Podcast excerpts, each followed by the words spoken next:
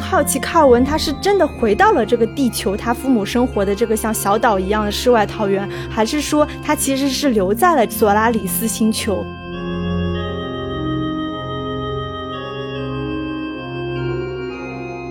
就是人对外太空的探索，本质上我们并不是对其他的世界好奇，我们其实是对其他的人类好奇。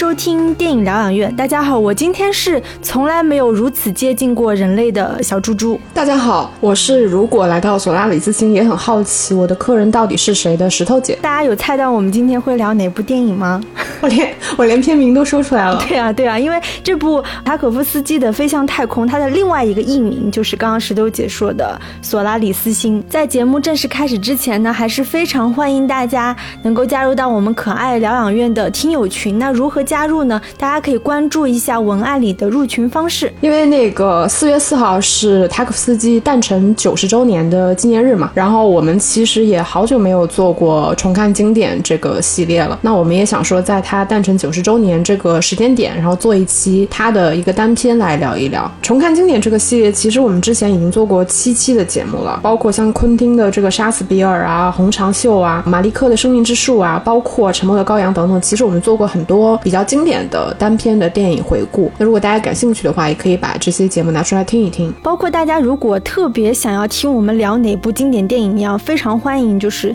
大家在我们的听友群里面艾特我们，可以跟我们聊，因为我们有不断的去搜集大家想听哪些电影，然后我们可以去讲。这次录节目其实挺特殊的，应该是我们在前年春节还是大前年春节之后第一次时隔这么久，然后两个人其实不是在一起录节目。对，然后我们其实是分隔在浦东跟浦西。鸳鸯锅的两端，对，就是无法相通的两个地方。要聊这种闲话吗？但是我觉得也挺，就是此情此景吧，也挺贴合我们今天要聊的这个塔可夫斯基的飞向太空的主题，就是人类的孤独嘛。然后包括刚刚片头我讲，就是我今天是第一次如此贴近人类的小猪猪，因为也是贴合这部电影。这后面我们会讲剧情，肯定就是讲到，就因为他探讨什么叫人类，人类如何定义自己等等。因为这次疫情，我也是第一次深入到很多基层的社区的工作当中，真的感受到了，就是那么多鲜活的人，那些人他们以前跟你是住同一个小区的，但你从来不了解他们，你也不知道他们是谁，但因为这次疫情，突然大家就变成了一种很小范围内的那种社区自治的状态，就是你自己的感触会特别多，你就感觉哦，原来那么深入的可以了解到一个一个具体的人。那我们今天要聊的这部《飞向太空》，它是非常有名的，就是电影大师安德烈·塔可斯基的非常有名的作品之一。那他也是这部片子的编剧之一。主演方面的话，其实并不是两位非常知名的演员，然后其中一位是多纳塔斯·奥维戴斯，就是在片中饰演凯尔文的演员。然后另外一位是娜塔莉亚·邦达尔丘克，就是在片中饰演凯尔文妻子哈利的这位演员。我们知道这部片子其实它是根据非常著名的波兰作家斯坦尼斯拉夫·莱姆同名科幻小说改编的。这期节目开始之前吧，然后回归到我们每次去聊重看经典这个系列的时候，必须要问小猪猪的一个问题：那你这次看《飞向太空》跟你之前几次看有什么差别吗？我觉得更多的差别就在于，就是你自己的人生经历多了以后，你可能对一些特别形而上的问题思考的深度和广度会不太一样。其实我第一遍看的时候，就关于哈利这个女人，我并没有说是特别多的感触，因为大家都会对于她这个身份，她到底是不是人类，或者是她能不能被定义成人类这种很表面上的问题去思考。但我这次再看的时候，我就发现，其实导演有去铺垫蛮多细节，是想证明这个女人不是人。比如说电影当中剪裙子的那个桥段，那第一次是这个女人，她发现她的裙子，她不知道怎么去把它脱下来的时候，是男主角卡尔文帮她去剪下来的。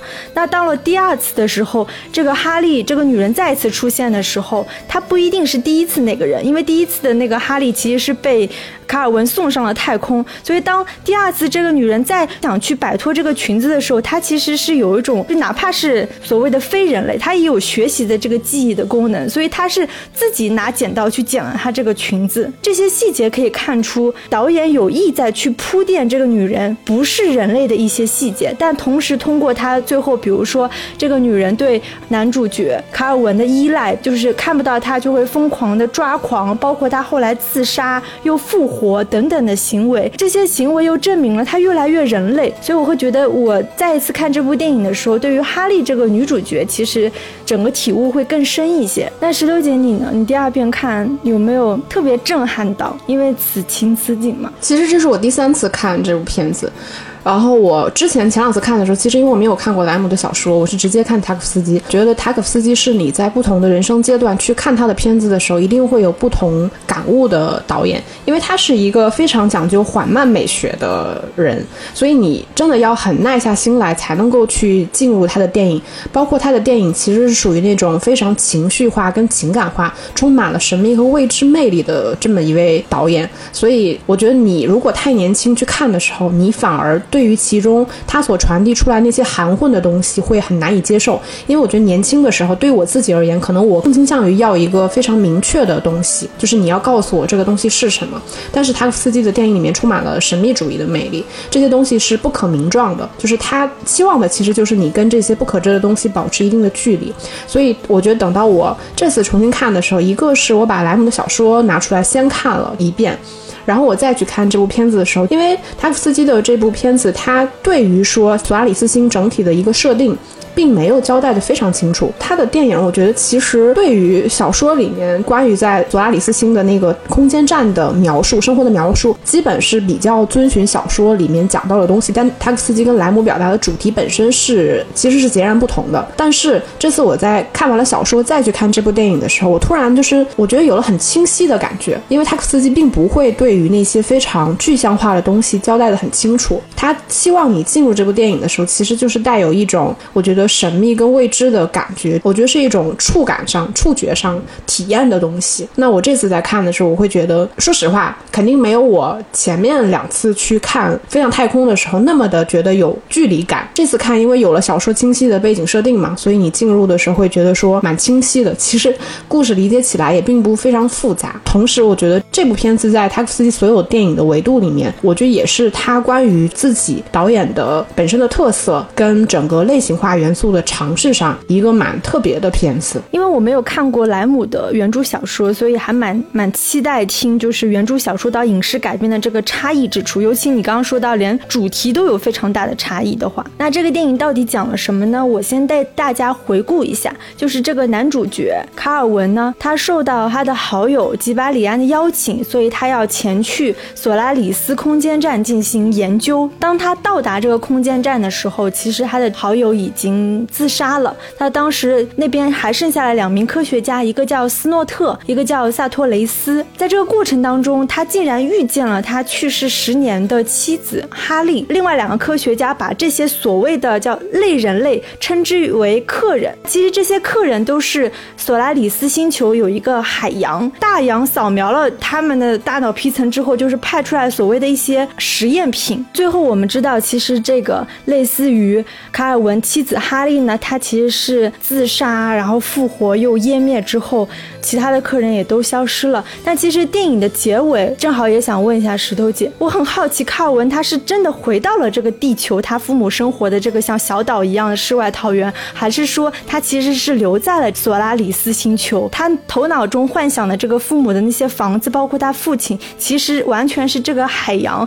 造出来的呢？因为电影本身结局是一个开放性的结局嘛，自己个人认为就是在。他就在那个场景发生的当下，他应该是没有回到地球，因为他其实幻想中最终那个父母那个房子，然后再到那个小岛，最终抽象成了这个在海洋里的一片像孤岛。这一幕其实正好映衬到了，就是电影里面有表现一个飞行员贝尔东，他对于他曾经在索拉里斯星海洋上面所见所闻的这个回忆，他就讲到说他在那里看到了一个就是别墅还是小岛花园，然后人家也问他说那个地方的房子和树叶是真实的吗？他说。感觉都是同一个材质，最终其实抽象成贝尔东的。言论跟凯尔文的那个当下的回忆是回忆或者是一种幻象的投射吧？我觉得在那个当下，两者是有一个对称关系。其实可以解释成塔可夫斯基一贯的主题，就是回不去的故乡这个主题。所以小说原著当中，它其实也是开放性的结局吗？对的，小说结局并没有给说凯尔文最终是否回地球一个明确的答案。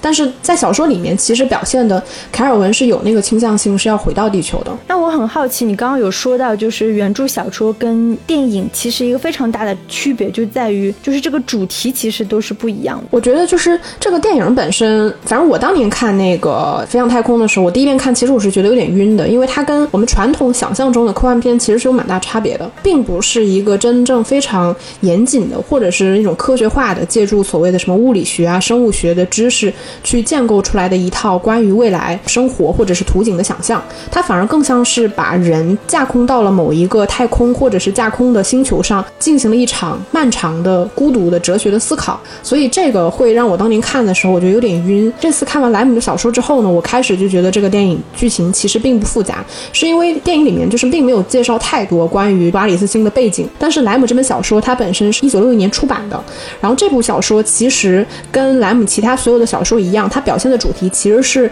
人类跟遥远的外太空文明之间交流的不可能性，它表达的其实是这个主题，所以它。的作品里的外星生物，像我们在这部作品里面看到的那个海洋，就是索拉里斯星的海洋一样，它其实是没有办法被人类的思维所理解的。在这个小说里面，其实莱姆关于就是人类对于索拉里斯星这片海洋的想象和猜想，其实是非常多的。然后我觉得可以简单给大家讲一点关于这个索拉里斯星整体的背景。我觉得因为这个是电影里面比较欠缺的。这个故事其实是发生在一个对于就是星际探索非常普遍的一个时代。那索拉里斯星在当时其实它被它是属于。被人类探索的很多个行星之一。故事发生的时候，其实就是凯尔文的那个年代，已经有接近百年的一个探索历史了。索拉里斯星其实是发展出了很多所谓的就是索拉里斯学，它是有非常多的研究的。但是这些研究就是人们在百年的时间里面，并没有能帮助大家去理解说索拉里斯星真正的面貌到底是什么。但是在这百年里面，有大量人类的这个著作、研究、猜想。这个星球电影里面其实并没有特别的去强调这个星球有什么特别呢？就是索拉里斯星其实是一颗颗行。星它是围绕着两颗恒星运行的，一颗是红色的，一颗是蓝色的，也就是它是在这种极度的炎热跟极度的寒冷之间去变换的。而且这个星球就人类的发现没有任何的生命迹象，但是这边海洋的活动却非常的活跃。呃，小说里面有描述它属于那种流动的胶质物体。在电影里面，其实像你前面提到的一些关于这个海洋的猜想，其实这些在小说里面它都是属于猜想之一。比如说生物学家其实认为它是一个有机组成体，但是天文学家、物理学家又认为说这片海洋它是一个高度组织化的结构。这片海洋它明明没有生命，但是它却能够采取就是有目的的行动。总之，就这片海洋，它无论是在成分上，还是人们对它的理解上面，其实是没有任何的进展，也没有任何的规律可言。你以为你已经找到了某些规律，但当你再去尝试的时候，你会发现你得到截然不同的结果。那电影里面也提到了，就是我们对于索拉里斯星所有的研究和探索，其实最终得到的都是。否定的答案就是它不属于任何一种可被我们理解或者说可被我们认知的东西。那这个电影里面就是设定的这个克里斯凯尔文，他其实本身是一名心理学家，他也是一个所学的研究者。吉巴里安其实是他的老师，当然也是他的朋友。所以他其实是因为就是你前面提到的是吉巴里安的邀请，他才来到了这里。跟电影不太一样的是，其实小说这个这本小说其实也并没有很长，它总体来说分成两部分，一部分就是关于索拉里斯星本身的研究和猜想。那因为小说一开始其实就是凯尔文到了索拉里斯星，然后他在这个地方一边是他自己对这个空间站和整个周围人物的这个探索，另外一方面其实就是当他在探索的过程中，他看到了很多关于索拉里斯星研究的这个文献。所以电影其实。是这两部分是分开的。电影里面其实也有，就是包括小说和电影里面，其实他都有提到说，他们在猜说这个所谓的客人是怎么来的呢？是这个海洋在人类睡着的时候，你通过扫描人类的这个记忆和思维，够把你内心甚至这是潜意识里最不为人知道的东西去具象化。就是小说里面称它为 F 形体。像这个电影里面提到的这个他已故的妻子哈利，相当于其实哈利就是凯尔文记忆或者是说某种内心最隐秘不可知东西的一个化身，一个完全抽象化的东西变成了一个几乎具象化的东西。而且这片海洋的魅力高到什么程度？就是他创造出来的这个人物，他无论是从这种微观的，还是这种可触摸的身体结构、情绪情感，其实他都跟真实的人类几乎是没有任何的差别的。那我很好奇，因为电影当中基本上我们能看到的客人，除了这个哈利，我记得还有一个就是跟在那个萨托雷斯旁边的一个小孩，对吧？只是一个很短暂的镜头。其实我们是不知道，就是其他人他们遇到的客人是什么样子，包括斯诺特，包括那个自杀的吉巴里安。那在原著小说当中有描绘这些其他的客人是什么样子的形象吗？其实电影里面关于吉巴里安的客人是在他那个视频里面有露一下的，就是应该是一个小女孩。至于小说里面，其实小说里就是一部分是关于索拉里斯星的探索嘛，那这部分其实是非常抽象、枯燥，就是非常文献化的，就就像是大家非常认真的在研究一颗星球到底它应该是怎么回事儿，接近就是文学报告一样的东西。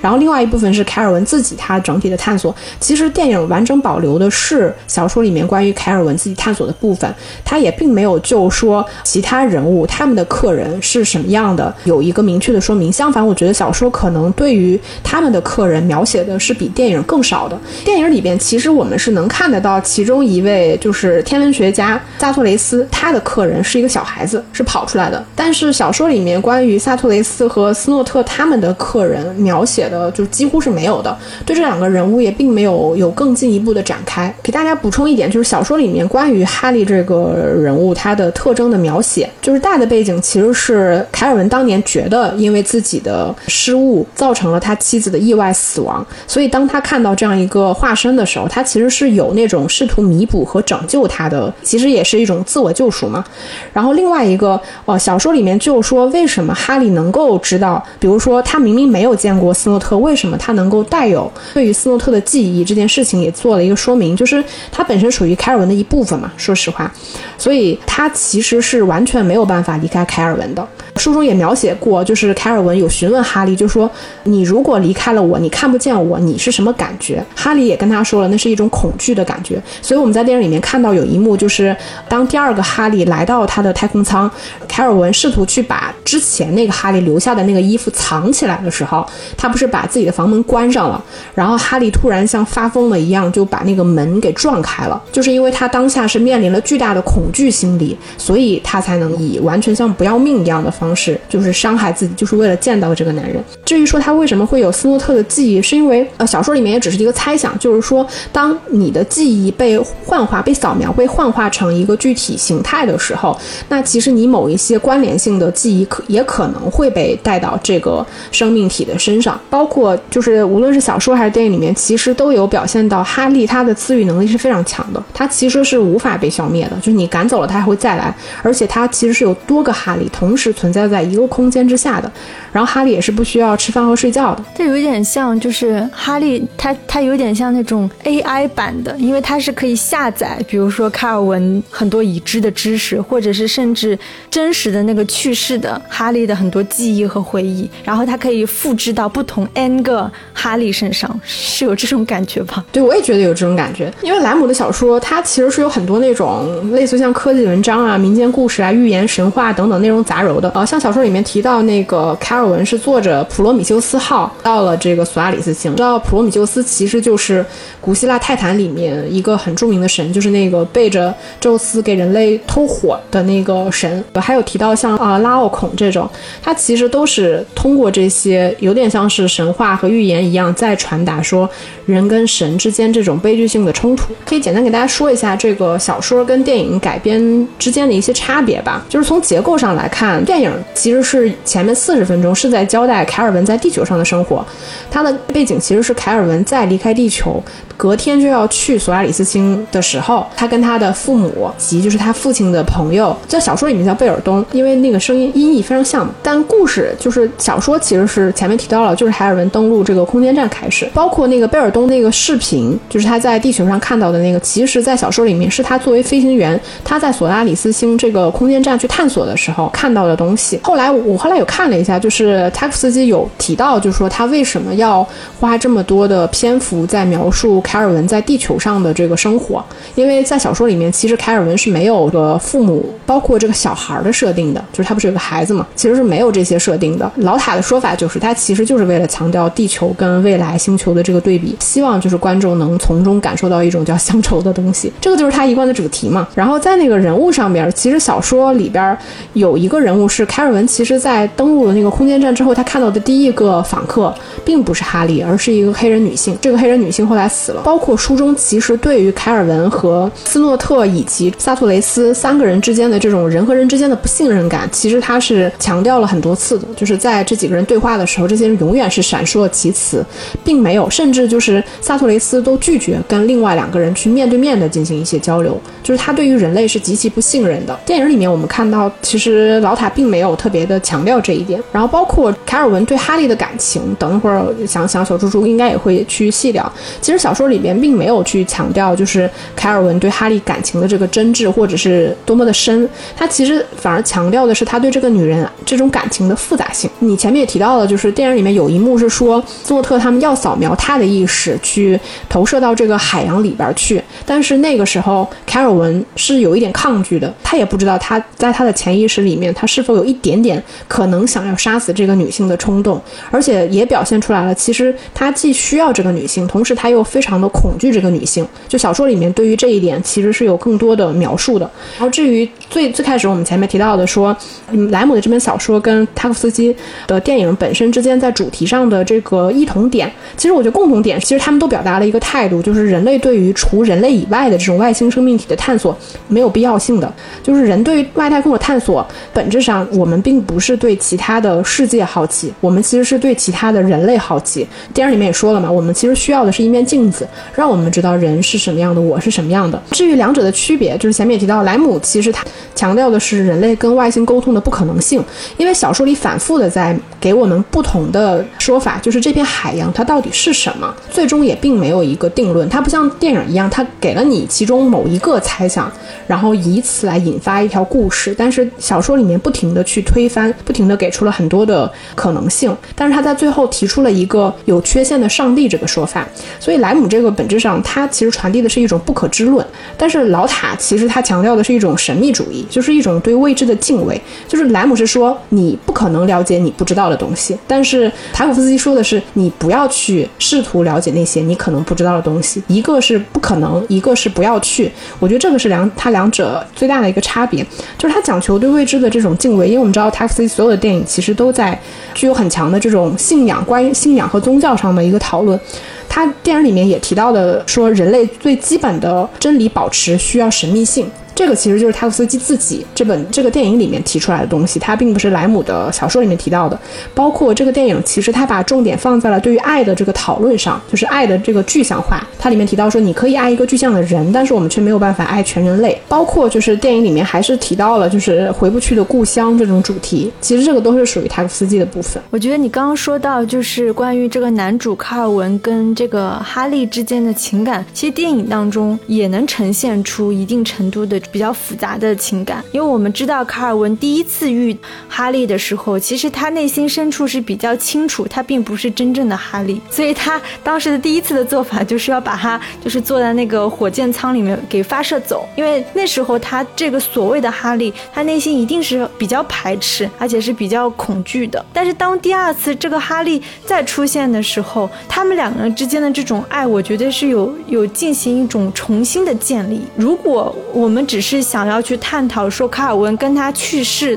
的妻子哈利之间的情感的话，其实导演完全可以拿很多篇幅去做一些闪回，就是他们曾经的这种感情在哪里遇见的等等。但是其实影片对于这方面就很浅的，几乎没怎么去带到，而是建立在这个卡尔文和这个新的哈利之间，尤其是第二次出现的哈利之间，他们的情感如何和一步步建立起来的。就比如说第二次哈利在出现的时候，我刚。有说到就是关于什么剪裙子的那个桥段，那个卡尔文让哈利跟他一起入睡。那一开始我们通过那个斯诺特的口中得知，其实这样的客人他其实是不需要睡觉的，睡觉这件事情是人类比较特有的一个行为。但是第二次的哈利他已经慢慢开始，其实他们俩有蛮多场戏，其实是他们俩都躺在床上，或者是其中一个人躺在床上这样一个行为。包括当那个哈利得知这个卡尔文要出门的时候，他拿自己的身体特别无知无畏的去撞那个墙的时候，其实他们俩的这种依赖，不只是说哈利对卡尔文的依赖，其实卡尔文无形当中也慢慢的对这个这个女人产生一些的情感连接，他们俩是慢慢的去建立这种爱情关系的，而且尤其是这种什么依赖，依赖到极致就是会抓狂，我觉得这是一种爱非常原始的体现，因为对于哈利这个所谓的类人类来说，他是在一个学习的过程，他其实也不知道什么是爱，但是光是从这一点就是依赖到抓狂，它就是一种很原始的爱。我对我也蛮认同你的，就是我觉得电影里面对于两个人之间的爱的讨论是比较多的，但是电影里面就是凯尔文对哈利的感情是很复杂的，没错的。但是他其实毕竟在电影前半部分，他其实有铺垫过，比如说他家里面他一闪而过，就是有一张哈利的照片，然后包括他也把哈利的照片带到了空间站。你可以想象，就是当你进行一场外太空的探索研究的时候，会带什么东西？其实你肯定带的是你最重要的东西，所以他其实是把哈利的照片带过去了的。但是在小说里面，其实关于就是凯尔文对哈利的感情，我觉得说实话，真挚是有真挚的部分的，但是他其实是有很多隐藏。包括谎言，包括就是这种纠结，我觉得是比较多的。反而是哈利对凯尔文的感情，我觉得相对而言是更加真挚的，因为他其实最开始他一直以为他自己就是一个真实的人。他来到这个地地方的时候，其实他最开始是没有办法注意到很多不符合常理的部分的，比如说你说到的这个裙子的问题，这个裙子其实是没有任何的，就是拉链或者是纽扣能够去解开，它是一个完全一体的裙子的，就这些部分是完全不合常理的。但他最开始。其实是意识不到的。随着他像你说的，他跟这个凯尔文待的时间越长，其实他逐渐的越来越像人。包括他其实最终为什么要选择去以湮灭的方式毁掉自己，其实也是出于爱嘛。所以就是我觉得哈利对于凯尔文的感情，我觉得可能更接近就是最纯粹的人类所向往的那种爱情的样子。但是就是凯尔文他其实是一个真实的人类，但是他对于哈利的感情是反而是比较复杂的。嗯，对，因为哈利他作为这个星球上的类人类或者是客人，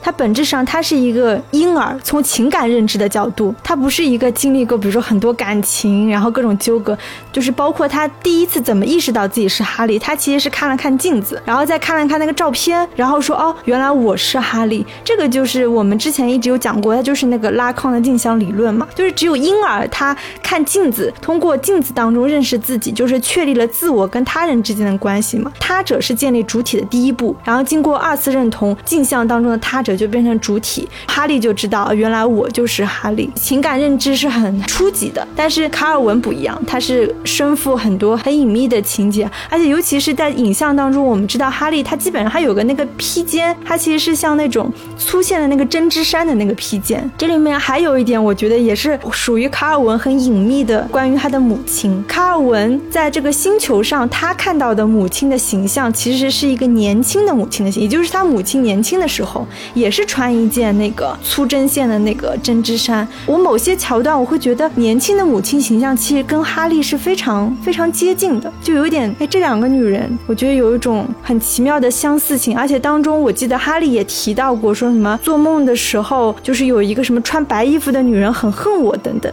所以我觉得这个有点很隐秘的提到，就是卡尔文他可能是存在着一定的恋母情节的，就是。其实第一个就是你前面提到的，就是在电影里面，哈利其实通过照镜子的方式，就是拉康的镜像理论嘛，他才逐渐树立了所谓自我的这个概念。在看小说的时候，我觉得这个也是小说跟影像处里不太一样的地方。小说里边，其实在我直观看小说的过程中，我觉得它更多的一个感受是说，这个女人她本身并不是一个主体，她其实更像是这个男性身上某一些部分，就是那些非常抽象化的东西，它具象化了。当这个客体。本身，它通过成长的方式拥有了主体的意识。我可以逐渐学习着离开你，我逐渐变成了一个人。包括说我选择以什么样的方式离开你，其实这个都是个体自我的一个选择。在这个时刻，其实他是成长为了一个我们所谓狭义上的这个人，你是有一个自主意识的。这个其实是跟就是电影里面不太一样。的。另外一个，其实你提到女性这个部分，我觉得有一个小说和电影里面的改动点，就是在小说里面有一次凯尔文在晚间做梦的时候，其实他并不是一个真的做梦，他其实是看到了吉巴里安，他是跟吉巴里安进行了一场对话，然后吉巴里安在提醒他说你要小心，他其实也是一种潜意识的投射，我觉得他在告诉他说有可能个斯诺特他们就是要类似于就是说要把这个哈利从你身边带离，然后让你警醒，你要保护好自己，类似于这样。但是在电影里面其实并没有这样一场，反而他在空间站里面他发烧的时候，他回忆出来的这个女性是他的母亲。这里其实就可以提一下，就是塔可斯基他对于女性本身一贯的这个描绘方式。其实塔可斯基是一个对欲望、对于男女吧，就可以说欲望本身感到非常失望和害怕的导演。对于他的电影来说，就是母亲这个形象，其实他是一个完美的演绎了能够去破灭爱情欲望的这么一个形象。因为这个女性本身她不再具有诱惑力，就是性诱惑力，她属于一种后来人，就是在我们这个人类追求的这个表面的欲望和快乐之后，就是母性，它是一种具有更大、更强大回忆能力的这种人物。在这个电影里面，我们也能看到，就是塔可夫斯基一贯以来他关于女性的这个描述，一个是就是诱人的这个女性，就是他的妻子哈利；另外一个其实就是一个充满母母性的这个女性。然后在那个老塔电影里面，其实他几乎都会选充满母性的这个女性，并且就是能够赋予她这种具有母性的这个女性以依赖，就是她能够给你依赖庇护，帮你去就是清洗你身上这些脏污，然后能够去抚慰你。包括这个女性她出现的时候，比如她母亲年轻形象出现的时候，她周围是伴随着狗，包括这个鲜花、水果，其实是一个地球上才会具有的，能够非常自然化的让你觉得有安全感的一些东西。其实，在塔可夫斯基所有的电影里面，就是女性大多数时候其实都是出现在回忆里的，这个就是男女之间连接的唯一方式，就是男女之间的这个联系是非常脆弱的，他们都是通过梦的方式去进行一个连接的。其实，在这部电影里面，我觉得也是就这个部分吧，关于就是母亲的这条线，其实就是非常塔可夫斯基自己的一个表达。嗯，那这个电影里面的母亲，感觉金妮说也有点就是关于本身是故乡，就是这个母亲出现了，可能跟他的这种乡愁回归故乡也有一定的联系吧。对，然后包括你记得那个哈利有提到，就是他们两个人坐在那里看一个不知道什么样的影像的时候，哈利就说那个穿白色大衣的女性似乎不喜欢我。然后我们其实接着来聊，就是塔可夫斯基电影的主题，从我们前面提到的他对于爱的这个表达，对于女性的这种描述，其实还有一个就是是他电影里面最常用的主题，其实是寻找。他的电影的主人公其实永永远是处于一种寻找的状态，而且他是一边寻找一边质疑。像这部电影里面，其实他是用非常迂回的方式，你一个人类，然后你离开了你自己的故乡，跑到了一个外太星去寻找着什么东西。其实你在这个寻找的过程中，你也就是把自己的欲望，就是我对于我已逝妻子哈利的这个思念、愧疚、种种复杂的这个情感和欲望，其实是从一个地方带到了另外一个地方，就是也是从它不存在到它实现的一个过程。就是你在地球上其实已经没有办法实现你对这个女性的呃情感投射，它已经不是真实存在的。但是你到了另外一个地方，这个人他看似重新的存在了。但是这部片子其实它跟塔可夫斯基以往作品不太一样的是，我们能看到一个电影，其实它是有借用一些类型片的元素手法的。比如说电影其实上来的时候，它是通过一段录像带，呃，凯尔文和他的父母一块儿去看，就是贝尔东当年拍下的那个视频。其实那个视视频整段的描述跟小说里面是几乎一模一样的。然后其实在这里呢，我们最终看到就是贝尔东拍的那个视频，它看上去是平平无奇的一片海洋，但是却让这个男人看上去非常的精神恍惚，好像承受了非常大的压力。其实在这里就是给观众制造了一个悬念，就是这个谜团，这个索拉里斯星上面到底有什么？直到就是凯尔文到了这个星球上面，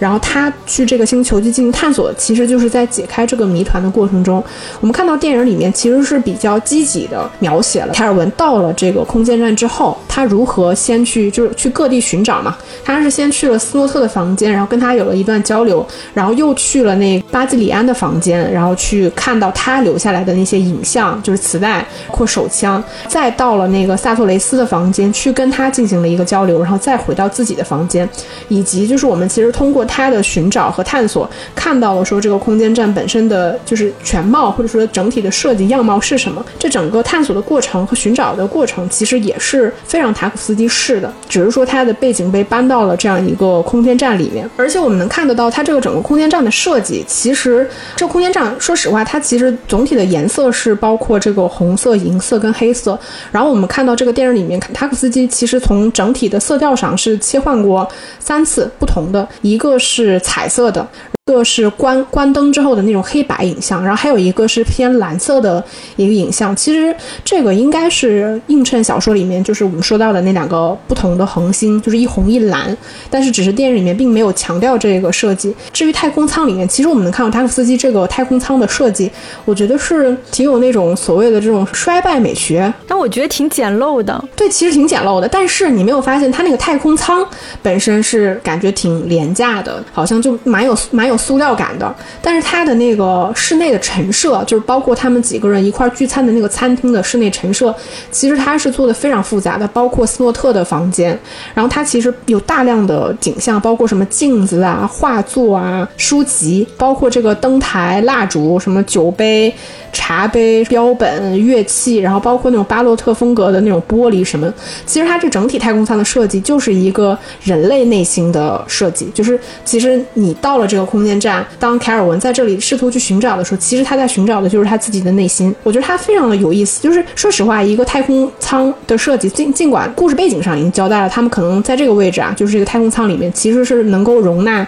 八十五个人。我记印象中，它其实非常大的，包括接近上百年的时间历史，它。其实是有过很多人类居住跟生活的这个影子，是没错。但是其实它的室内陈置的就是如此的像是我们在地球上的某一个房间里面一样，它其实并没有那么的像我们传统在科幻片里面看到的特别的具有科技感，就是线条感极简的那种设计，其实是非常不一样的。其实这个就是非常人类文明的一个投射。我其实是看到就是第一个场景，当那个卡尔文到达这个空间。站的时候，我就觉得这个空间站是特别破败的，真的就是破破烂烂的。然后中间像走廊一样的地方，不经常有一些那个柱子嘛？那个柱子也是就是歪歪斜斜的，我就觉得特别简陋。但是刚刚石头姐有说到，其实包括像卡尔文自己的房间，有一次斯诺特他不是生日嘛，举办一个所谓的小小派对，在一个就是感觉特别很巴洛克、很豪华的房间的时候，我一度怀疑这个很可能也是他们就是这个索拉里斯星球给你造成的一种。幻象，说不定真实这个整个空间站所有房间都是破破烂烂，但是可能就他们每个人看到的房间是不一样的。这个从视觉上或从美术上服化道来说，我觉得是特别特别割裂和混杂的一种风格。但这个也是就是自己解读啊，就是我我不知道是不是真实是这样子的。对，我觉得这也没关系吧，就是每个人都会有每个人的就是理解嘛。然后其实它这个空间站设计，我觉得它肯定是一种就是精神空间，就人类精神空间的一种投射，包括你像。那个凯尔文在整个空间站里面去走的时候，其实你不觉得那个金属管道非常像是人的肋骨，或者是就是那种某种就是它，因为它它是在那个海洋上边嘛，它有种像是这这个海洋上面漂浮的某种生物体的那种脊梁一样。就是凯尔文他其实就是在这个生物体的腹腔里边，然后你外你外在其实就是你你望下去的时候，海洋就是一片巨大的漩涡。然后当你其实你在行你在这个腹腔里面行走的时候，其实你就是在。探索自己意识的这个过程当中，对，就包括电影当中，刚刚你有提到，其实它有几幅画作是特别就是似真似幻，就有的时候你以为我们现在镜头看的是那个索拉里斯的那个所谓的大洋，但实际上你再仔细一看，它其实是摆在他们空间里的一幅叫那个雪中猎人。我刚刚还去查了一下，那个那个画，电影当中不是用了一段特别长的长镜头去描绘那幅画嘛？就是它是一个什么比利时风。光的，就是有一些，比如说山峦，有一些类似于像海洋的地方，然后还有一些人类，甚至有一些动物的这些，就是人类活动的场景，你就会觉得特别迷幻，就是你你不知道你在看，跟随着这个卡尔文主人公的这个世界，我们其实是伴随着他去探索这个索拉里斯星球的时候，其实我们也跟随着他在探索他的内心世界，在探索这些所谓的就是名画这些艺术的世界，所以感觉就是从观者体验来说还挺奇妙的，就是你不知道你在看什么。而且我看到那幅画的时候，我就一直想起来塔可夫斯基另外一部电影《卢布廖夫》，因为塔可夫斯基，我觉得他是一个他的电影其实非常强调精神性的，他一直表达的就是你如果过度的去热衷于你把你所有的感情和注意力投射在你可见的，就是人类所打造的这个物质性的世界里边的时候，其实你就能感受到因为这种物质性而带来的你自己自我内心的这种死亡感，所以他才说为什么我们可以去爱一个具体的人，但是我们没有办法去爱全人类，也是一样的，就是他其实强调的是一种呃超脱于物质之外的一种精神性的东西。然后这个电影里面，我记得还有，因为塔可夫斯基他非常喜欢去强调就是人的这种孤独性和孤独感，他几乎所有的电影都是这样。那到这部片子里面，其实他我们也能看到类似的，就是他把人封闭在类似于这种监狱式的镜头里面。其实这个空间站，我觉得反而是一个更天然的场景，就可能跟他之前拍乡愁这种可能拍户外的，或者是更宏大的这个背景地不一样的是，它本身就已经被圈定在一个纯室内的景象里面，所以我们能看到很多时候就是凯尔文他透过那个圆形的玻璃，或者是他一个人在那个房间里边的时候，其实都是他被圈禁在这种像监狱一样的房间里面，其实都是你你无法突破你自我嘛，你无法寻找到你自我。然后我又突然想到一点，就是那个关于床这个东西，就是这个电影里面其实有哈利跟那个凯尔文他们在床上的，嗯，当然不是那种镜头，就是他们在床上的那种镜头。其实这个也是塔可夫斯基之前也很喜欢拍的，就是他认为床这个东西是当我躺在床上，其实我是被困在我的欲望里面了。我觉得这个电影里面其实也有类似的吧。我倒是觉得这个床可能还有另外一层，就是对于人类来讲，床它本身就是温床，它是有一种保护港的一个作用。就是你一个人，比如说你在太空当中的孤独或人类的孤独，那床可能是一个承载这个孤独比较好的载体。这一点我可能倒不是特别的认同，因为大多数的时候，他其实在床上都是他要么他自己，要么他跟哈利。对，就是但是他每次在床上，你不觉得这两个人都是那种奄奄一息的感觉吗？呃，但是这跟床应该没啥关系。我我觉得他可能更接近的是这个人到了索拉里斯星之后的这种精神状态。这个电影其实它最终在表达的主题，就凯尔文从地球来到这个索拉里斯星的空间站，其实他归根到底是在进行一场关于自我的寻找和探索。就是当他直视海洋的那个漩涡，因为他那个海洋是一直是流动的，然后看上去某一个瞬间又是有一点波涛汹涌的时候，其实当他去投射那个海洋的时候，他的目光其实就是在他回归自我的过程中，就是他需要去重新回归到自己内心的这个空间和根源来，才能够发现他自己。因为塔可夫斯基，我觉得有一个特别有意思的地方，他其实是一个几乎是所有的大师里最擅长拍水的导演。对我记得我当年第一次看《飞向太空》前面的镜头，就是他在拍那个水下那个水草随着那个水的流动去不停的舒展开的时候，看上去其实是非常简单的镜头，它只是对着那个水固定镜头在那拍，而且拍很长时间，你反而会能感受到这种静物下的生命力。塔可斯基其实拍水是有非常多的形态的，比如说他拍那种雨，因为雨在塔可夫斯基电影里面是有那种净化的作用。当下雨的时候，其实它是有人物回归自己内心的这种表达的。但是海这个东西，其实在塔可斯基电影里面是比较少见的。但最终我们能看到的就是他在这个电影里面不断的，就凯尔文不断的去回归到自己内心，然后如何去寻找和突破自我。因为我们看他最终最终，其实他的落脚点还是他对于故乡的这个思念嘛。所谓的自然，然后所谓的那呃外太空，所谓他的家乡，所谓他的心灵有一个最终的结合。说到这个水，我想到了，你记得最后一段场景，就是他卡尔文就是趴在那个窗户上看那个屋子里，他的父亲，他的父亲的肩上其实是下起了就是类似于雨一样的东西，然后他父亲走出这个房间，跟他一起站在那个屋檐底下，卡尔文就是跪地蹲在他父亲的脚边。这个场景其实就是因为当时也是下着雨的这个场景，印证了你刚刚说的，他真的特别喜欢拍水，就感觉就是那种湿漉漉的。但我想到这个场景，就是他为什么要做这种呼应呢？因为在此之前，我们知道就是他跟哈利其实有同样的这个人物的站位，就是他其实是跪在那个哈利的脚下，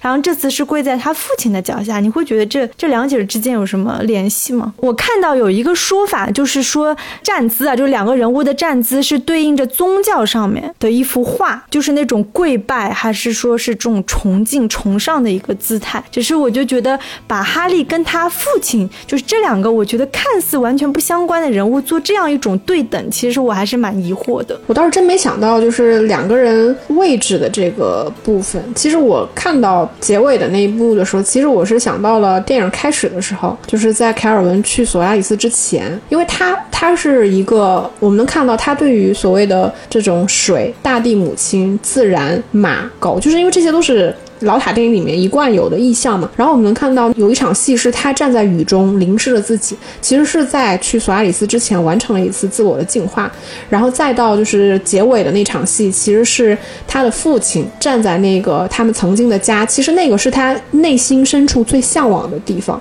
然后他的父亲站在其中，然后被雨淋湿，觉得那个是他内心真的最终他走向和直面自己内心之后，他所得到的一个答案。我当时你能想到的是这个雨。雨的部分，这样就是跪姿的部分，我倒是确实是没想过这个问题。可能就是如果简单一点想，因为这就是说明他把哈利在他内心深处，他至少把他当做是一个人，就是当做人来去尊敬他，并不是把他当做一个可以作为实验品的这样一个东西来看待吧？对吧？其实他一直也一直都是这个态度嘛。然后这个电视里面，其实我觉得有一场戏还特别的有意思，就是是在那个贝尔东他。离开了凯尔文的家，就他们两个发生了一段讨论嘛。然后凯尔文的意思就是，我去这个地方，要么就是要他能够值得我继续被研究，要么就是这一切就是终止。其实他当下心态是一个，就是我们说类似于说，当你今天去面对一个未知事物的时候，你觉得你一定能够去了解它，一定能够控制它的那种心态。然后当时贝尔东给他的回答是说，你不要轻易的去破坏那些你所不了解的事情。他们两个当时是发生了一个争吵，然后在离开了之后，然后贝尔东是开车在马路上的时候，然后又跟凯尔。的爸爸打了一个电话，然后接下来是一个长达七分中的乘车的镜头，看到非常多就是属于呃现代化的那种高架街道，有大量的车，然后在其中开。其实我觉得那个镜头，我当时看的时候还挺费解的，因为它其实会让你觉得有一点不安，包括那场戏，它其实具有一种强烈的持续性的。痛苦感，我不知道你你会不会有这样的感觉？对他拍那个就是电影里叫伯顿嘛，就是那那个开车的那个，我也是觉得有特别强烈的不安感。就明明这个场景就是其实是发生在地球上的，但是不知道为什么那个场景也是特别有这种异域外太外太空的感觉。嗯，因为塔可夫电影里面其实没有谁是真正的开心的，我觉得他更多的都是一些非常的对，非常像是苦行僧一样的。比如说乡愁这个东西，本质上它是一个。会让你，你你可以说它是一个略微带有一些负面情绪的情绪，带有负面性的这么一种情绪。但是塔可夫斯基一直在强调这种情绪对你的重要性。然后，所以我在看这场戏的时候，我也在想说，他其实可能似乎是在，因为就是凯尔文从地球到了索亚里斯之后，他其实是要展开一场关于自我内心的这个探索。那在走之前，这有这么一场就是非常令你不安的戏份，其实感觉是一种，我觉得是一种，就是人在面对某些。事情之前，前就是面对你自我之前的一种逃避的一种表现，就是你一种不安的情绪。反正我觉得蛮妙的，它跟其他的戏看上去是那么的格格的不入。然后说到就是比较格格不入的，还有一场戏，应该应该只有一分钟还是几十秒，就是失重，就是那很有名的失重的那几十秒，你记得吗？就是卡尔文跟哈利他们俩所谓的就是失去重力的状态，他们俩应该是达到一个某种就是愉。悦的高潮，那段我也是觉得挺奇妙的。因为其实他们在整个空间站当中，以往所有的镜头都没有所谓的这种什么失重啊，就是人漂浮起来，只有那一段。但是我们也知道，凯塔可夫斯基是不会拍什么特别特别露骨的，就算他想表现所谓的情欲，他也不会去拍那些镜头，所以他就通过这个失重的这个几十秒，去表现他们俩之间当时达到了某种情感上的一个一个高峰吧。这个解读也挺有意思的，因为我之前还真的没有没有从这个角度想过，哎，对，不然就很奇妙，为什么这两个人突然就就就失重飘起来了呢？对吧？我觉得其实我们今天聊这个塔可夫斯基这个时间节点，其实也蛮奇妙的。我觉得就是你看他的片子的时候，就是包括我我在读莱姆的小说的时候，其实那个小说我觉得很多部分是有一点枯燥的，大量的那种。真的像是纪实文学一样的东西，就是你在研究一个不可知的东西的时候，我觉得你带入的就是我作为一个人，我永远没有办法摆脱就是我人类的限制，我所有的思维。比如说，当他试图去跟那片海洋去交流的时候，他试了很多种方法，无论是说什么里面设提到各种什么射线呀，然后各种什么样的语言什么方式，就是当你去试图跟另外一个东西去交流的时候，你发现你没有办法相信这种交流的不可能性。然后无论是电电影。还是小说，其实它都强调了一点，就是人跟人之间，我们通过同一个物种，通过同一种语言去交流，有的时候都不可能实现真正交流的时候，我们还在试图去跟非人类的物种去进行交流，而且你还不相信你们交流是不可能的。就是在当当下这个语境去去看这部片子的时候，我真的觉得会有很多很奇妙的体验，就是它会让你更加了解作为人的这个。缺陷，然后包括就是说里面这个是小说里面提到的，就是莱姆提到的这个缺陷的上帝的这个说法，我自己特别喜欢。其实他缺陷的上帝最终指的是人嘛？呃，我觉得是在这个无论是小说里面还是电影里面，你能看得到，就是人类的这种对自己的不可知性，它其实非常的抽象。就无论是小说还是电影，它一定都不是我们传统能够去期待看到的那种很具象化的、很高概念的东西，它反而是把一些我觉得几乎不可能被视觉。化的东西去视觉化，然后并且去让你去讨论和思考的时候，我觉得那个体验就是是很奇妙的。对，因为这部电影体现了，比如说世界的不可知、人类的不可知、沟通的不可能等等。我觉得这本质上就是一个特别特别悲观的，就是哲学思想，就什么都是不可知的。那那最终没有可知的东西，那你只能回归到一种一种极致的虚无，一种孤独，一种悲观。我觉得可能。在当下，真的就是疫情特别严重的时候，看了这部电影，就会更觉得这种悲观吧。但是也，我觉得也是一个很奇妙的体验。那不管怎么样，我们节目还是要结束的。我们差不多这一期，不管怎么样，节目还是要继续的。对，继续要做了。嗯，然后可能就是最近一段时间，我跟石头姐都是会维持这种远程连线的方式来录节目。非常欢迎大家能够加入到我们的听友群，或者是在节目底下跟我们留言，跟我们积极的互动。那这期节。节目就到这里为止啦，拜拜。